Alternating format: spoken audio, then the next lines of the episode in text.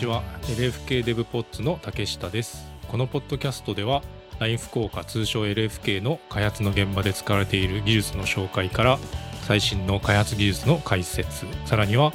福岡で働くさまざまなバックグラウンドを持ったエンジニアにフォーカスしていきます。なおこのポッドキャストは国内外のエンジニアに向けたものですので日本語英語のエピソードを用意しております。感想などは「ハッシュタグシャープ LFK アンダーバーデブポッツでツイートいただけると幸いです。今回から実はちょっとフォーマットが変わりまして、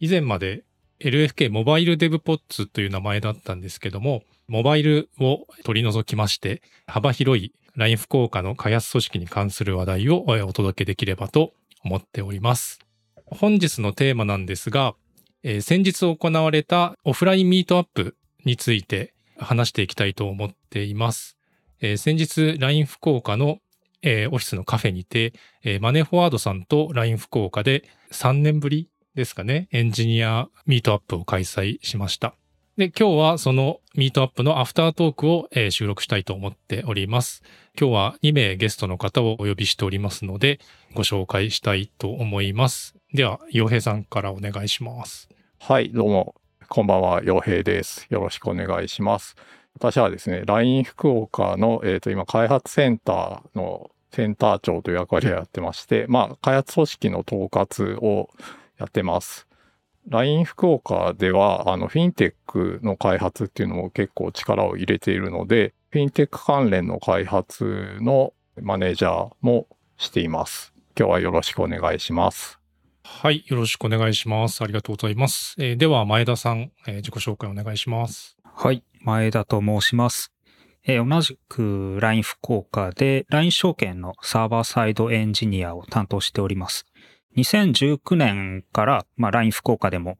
そのフィンテックの、まあ、一開発をやっていこうというところで、そのタイミングで証券にジョインして、それからもう2年 ?3 年ぐらいになるのかな？バックエンドの開発担当していって、まあこれまでもいくつかサービスをリリースしている感じです。今日はよろしくお願いします。はい、よろしくお願いします。ありがとうございます。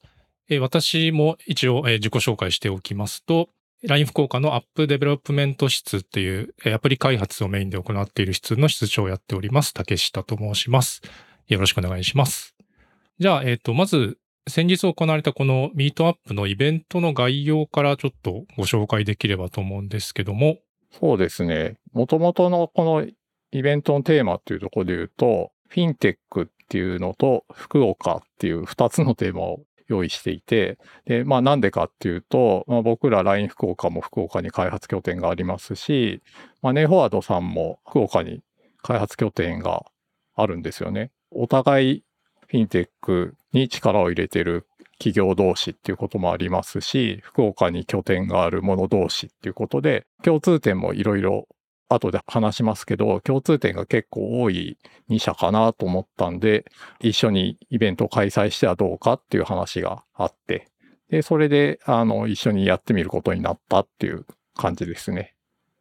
なるほど。はい。今回は、まあ、オフライン開催っていうことだったんですが、コロナ禍が始まって、えー、しばらくオフラインのイベントを、まあ、やってなかったんですけど、今回3年ぶりですかね。はい。オフライン開催にしたっていうところで、意味合い的なところというか、はい、何かあればお話を聞かせてください。なんかもともと LINE 福岡のそのオフィスに結構広いカフェがあるので、そこでイベントをよくやってたんですよね。で、コロナ前とかはしょっちゅうやってて、2、3ヶ月に1回ぐらいは必ずやってましたかね。うん、そこで本当に100人ぐらいの人数を集めてイベントをしょっちゅうやるみたいなことをやってたんですけど、まあ、あの、ご存知の通りコロナでオフラインのイベントっていうのがすごく難しくなって、オンラインでいろいろイベントを開催はしてきていたんですけど、福岡ローカルでこだわってイベントっていうのをそろそろやれそうなタイミングでもあったのでやってみたいなっていうのと、うん。まあ、あの、皆さんも対面でこう会っていろいろ話してみたいことなどあるんじゃないかなと思ったんで、今回のイベントに関しては、あの、ハイブリッドっていう形式は一切取らずに、LINE 福岡のカフェで行います。で、配信はしませんみたいな感じで、そういう形式でやってみました。こういう形式だとハイブリッドでやることが多いのかなと思うんですけど、まあ、今回はあえてオンラインでは中継を行わずに完全オフラインでやったということですね。内容としてはゲストで入ってくれてる前田さんとか、マネーフォワードのエンジニアの方の10分ぐらいのショートセッションがあって、あとはパネルディスカッションで私とマネフォワードの福岡の拠点長やってる黒田さんも交えてこういろいろ話すみたいなことをやったんですけど、やっぱりこういうパネルディスカッションとかって結構オフラインでやった方が その場の熱みたいのがあって盛り上がるなっていうのはやってみて思いましたね。うん、そうですね。来てくれたお客さんとかも、まあオフラインでしかないっていうところで、ちょっとこう、レア感というか そういうものはあったかもしれないですよね。で、実際そのキャンセル率が低かった結構土壇場で来れなくなる方とか、キャンセルも結構こういうイベントだとあったりすると思うんですけど、結構集客は良かった感じだったんですよね。そうですね。なんか久しぶりのイベントで、私たちのオフィスがある博多駅周辺にこう集まるっていうのも、人によっては在宅勤務してるから大変とかそういう理由もあるだろうし、前みたいに100人とかそういう規模で集まるのは難しいかなとは思ってたんですけど、うん、一応そこで60人ぐらいを、まあ、上限にしてやれないかなと思ってたんですけど、実際55人でしたかね。応募されたのが55人で、まあ本当に参加率は9割近い感じで、うん、9割はすごいですよね。すごいですね。はい。驚きましたけど。それぐらいこういう集まる機会を求めてる人たちが多いんだな、みたいな感覚がありましたね、うん。そうですね。やっぱりなんかまあ、反動というか、久々にリアルに集まりたいみたいな、こう欲求は高まっていたところだったのかもしれないですね。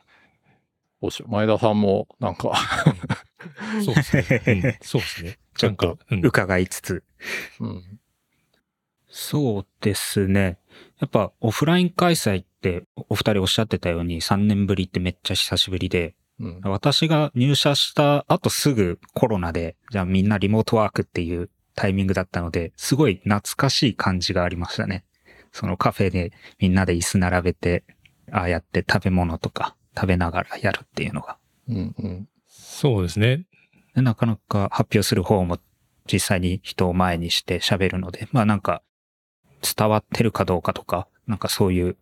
相互作用みたいなのを感じながら話すことができたかなって思います。そうですね。なんか我々がやってるこのミートアップってコロナ前はあのビアサーバーを用意して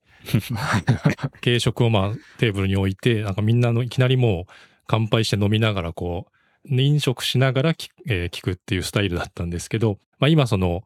コロナ禍だとまあ当然そこまではちょっとまだやりすぎ感があるっていうところで、まあ、えー、何かこう食べ物ボックスをテーブルにご用意させてもらって、当日はなんかラムネを配ったんでしたよね。ラムネ配ってましたね。そうですね。ちょっとこう、おしゃれなラムネを用意して、おしゃれなフードとおしゃれなドリンクを用意して、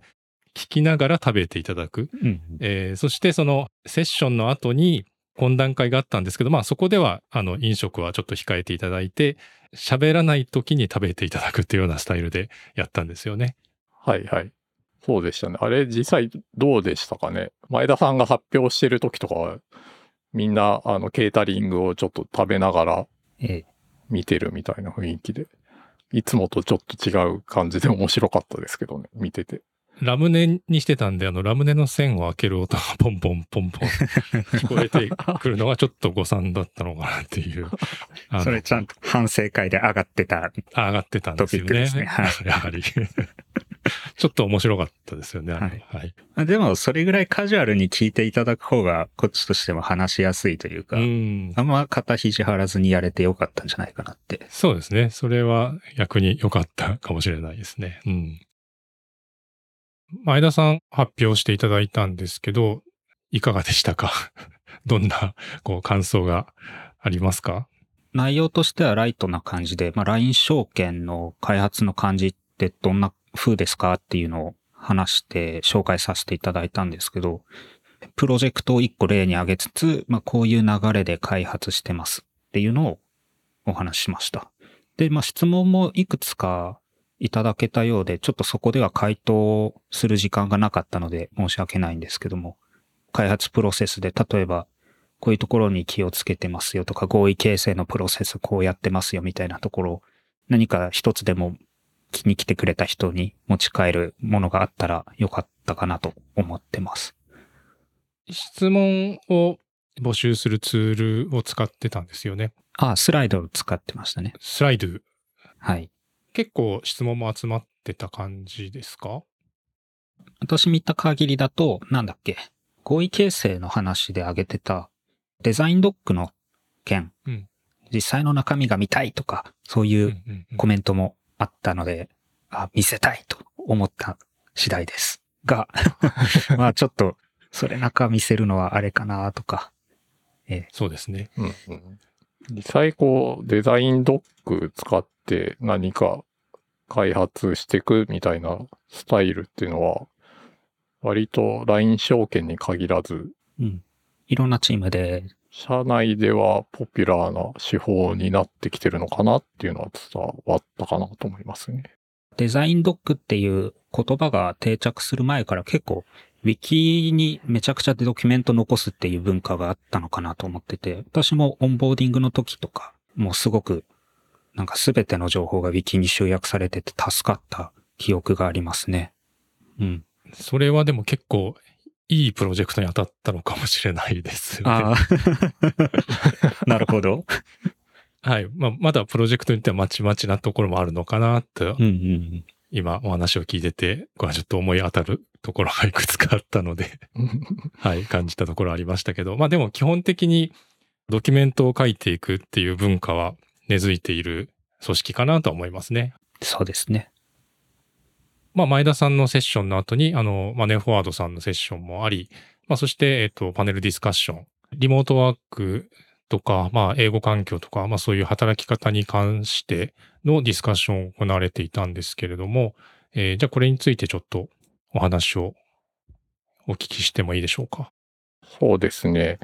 ミートアップの企画会議をマネーフォワードさんと一緒にやってる時に、僕ら結構共通点あるよね、みたいな話があって、その中で出てきたのが、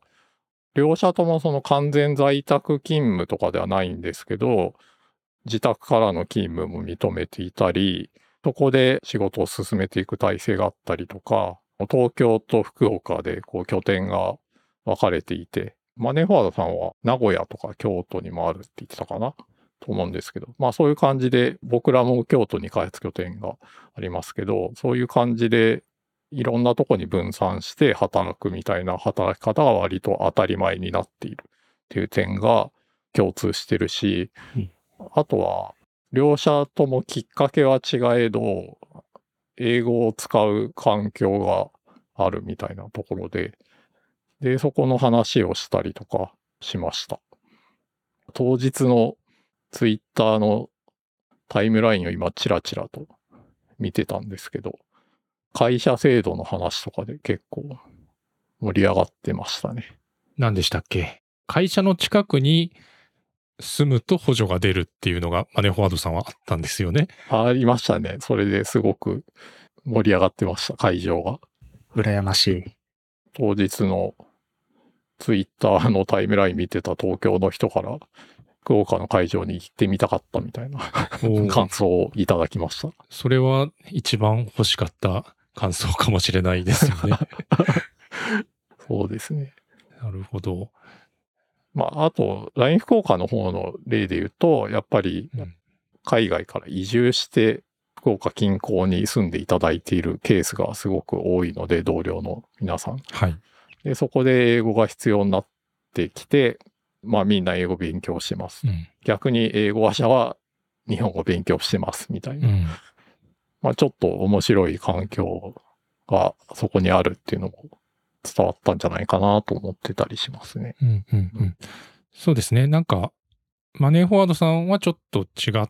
てて、もともとベトナム組織そうですね。があって、そことコミュニケーションを取るために、まあ、英語が必要になったっそうみたいです。ていう話でしたっけ？はい。で、そこからエンジニア組織全体で結構トップの方からうん。これぐらいの時期までに開発組織は英語を使っていくみたいな方針でやってるみたいな話をされてましたね。うん。結構明確にそのトップダウンで組織をこう変えるぞっていうのがあって、なんかそれに向かってるっていう感じでしたね。そうでしたね。僕らは結構ボトムアップなところがあるかなって思いました。そうですね。うん組織によって結構英語をどれぐらい使うかっていうのはグラデーションがすごくあるかなとは思ったので、うん。竹人さんのね、ところとかもうんうん多国籍なチームでやってるとか、うん、少しそういう話もしたかなとは思いますけど。そはい。うですね。はい。うん、うん。逆に証券で言うとちょっと日本語話者の方が多かったりとかしてましたね。はい。やっぱり金融事業だから、国内向けの証券サービスを提供してるから、かなり専門用語とかもうん。うん。英語にこう対応するものが必ずしもこうあるわけじゃないことも多いかなと思うんで、うん。結構日本語を使うケースも多いんじゃないかなと思ってますね。ですね。そうですね。なんか、そこが一番、あの、英語話者の方が参加するのに、まあ、障壁の部分なんだろうなっていうのをすごく感じましたね。はい。まあなんかとはいえ、もちろん英語話者の方もチーム内にいますし、うんそこでこうスムーズに働けるようなこう工夫してるみたいな感じでしたね。うん。ですね。スラックで通訳ボットを入れたりとか、まあなんかプロジェクト、新しいサービス始めますみたいな時はなんかみんなで glossary うんうんうんうん。単語集を作ったりして、まあ、この言葉の意味とか調べたりしてますね。うん。あとは事業サイドに企画の説明とかしていただくときに通訳の方に参加してもらったりとか、まあ、そういったところで英語話者の方にもプロジェクトに参加しやすくっていう取り組みをしているのかなと思います。あとそうですね、えっと、フィンテック開発ならではの苦労っていうところもパネルディスカッションのテーマであったと思うんですけど、そのあたりはいかがでしたか？それはもう、あそこでは語りきれないほどの苦労が 実はあるんですけど、うんうんうん。やっぱりそうですね。お金を管理しているっていうのと株価とかそういうのは常に動いているので、そのタイミングでその注文を完了できなかった場合になんかそれをこっちで負担してみたいなところはすごくシビアにみんな考えているとこだと思いますね。うん。そこにまつわる苦労っていうのは多いです。サービスが止まっちゃったみたいな時はもう、うんうんみんなで総出でリカバリーに取り組んだりとか、うん。ええまあもちろん止めないようにするっていう工夫はもう随所に入れてますうんうね。んうんそうですね。なんか私もあの、えー開発している、まあ、LINE のクライアントですね。うんうんこれもまあ、金融系のサービスとはまた違いますけど、まあ皆さんのコミュニケーションの、まあインフラになってると思うんですけど、なので、障害が起きると心臓が止まりそうになりますね。ありますね。えーなんかこういう、なんていうかミッションクリティカルなサービスに関わると、はい。そういうことも多いですね。はい。そうですね。やっぱりそのフィンテックっていうテーマっていうところで言うと、僕らもそのマネーフォワードさんもそういうクリティカルな領域っていうのをうんやってると思うし、そこでしか発生しない高い水準の要求みたいなものもあるんじゃないかなと思っているので、そこについて結構話せたのはうん良かったかなと思いますね。そうですね。開発者視点でも辛い部分というか、あの、プレッシャーとかもあるんですけど、まあその分こう、技術的にも高い水準が求められて、うんうん。で、それをまあ達成する喜びというか、そういったものもあると思うので、そうですね。なんか辛いことだけじゃないっていうのはね、あると思うんで。そうですよね。はい。そうですね。会場ではそこばかり、辛いことばかりに聞こえてたとしたら、それは違いますっていうのを、ここで 言いたいですね。そうですね。うん。なんかその、そういうこう緊張感があるからこそ、まあ達成した時の喜びもひとしおという、まあそういうところですよね。えなんか時間が今回。感染予防対策もあって短めの時間で、トータルで2時間で全部終わるようにしてて、うん。だからパネルディスカッションとかが終わるのは1時間半ぐらいかな。うん。登壇とパネルが終わって1時間半ぐらいで残り30分でちょっと交流しましょうみたいなうん。作りにしてたんで、まあ結構時間が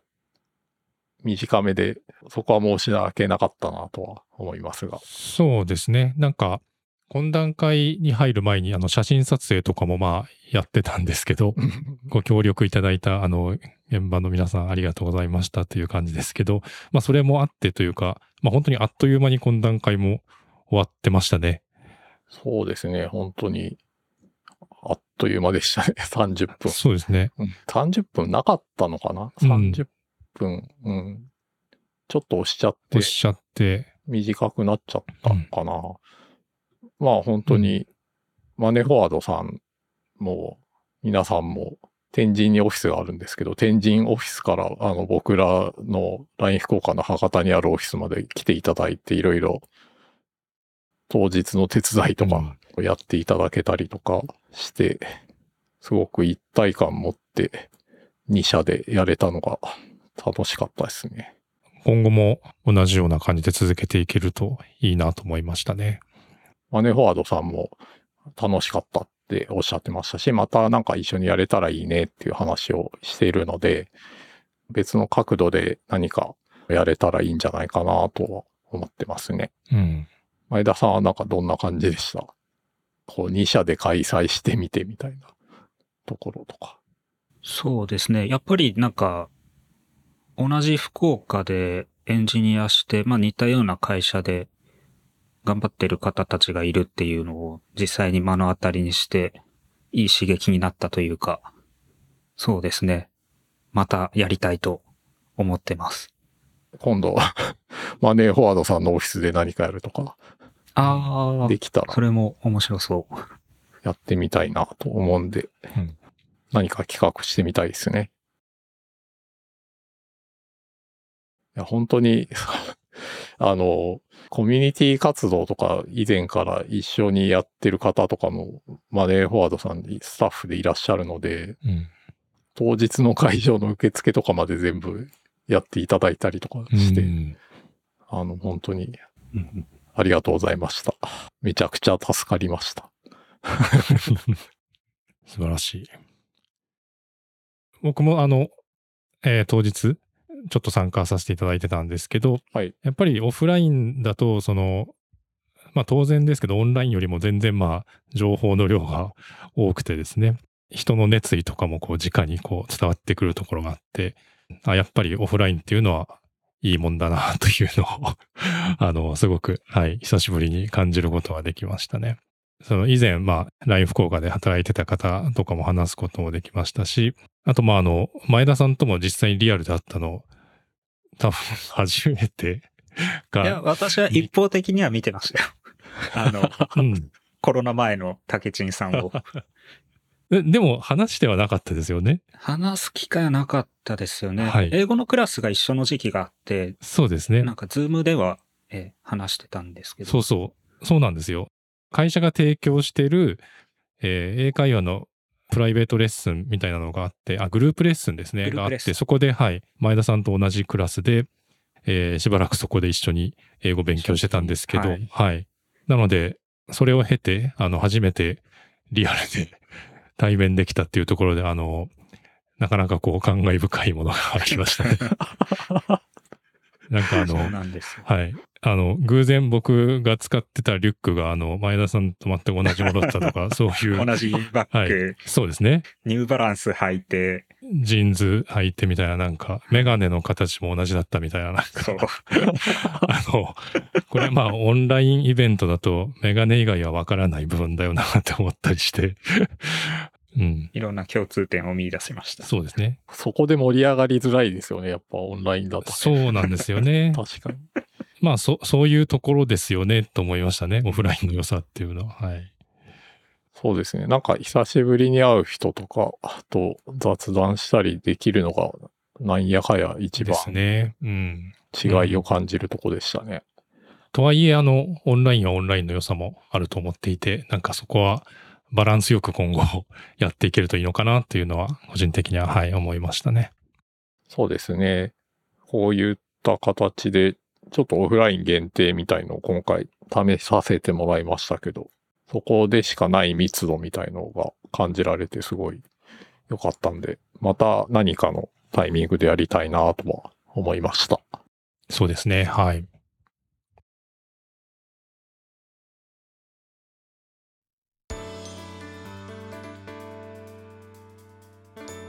というわけで本日は先日行われた、えーマネーフォワードさんと LINE 福岡の、えーオフラインのミートアップについて、えーお話ししました。もしエピソードに関するご意見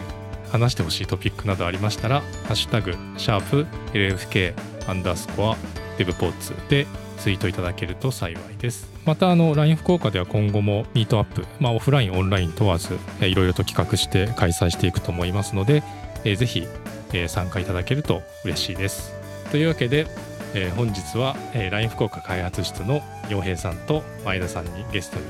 来ていただいて、えー先日行われたミートアップのアフターショーをお送りいたしました、えーご視聴ありがとうございました。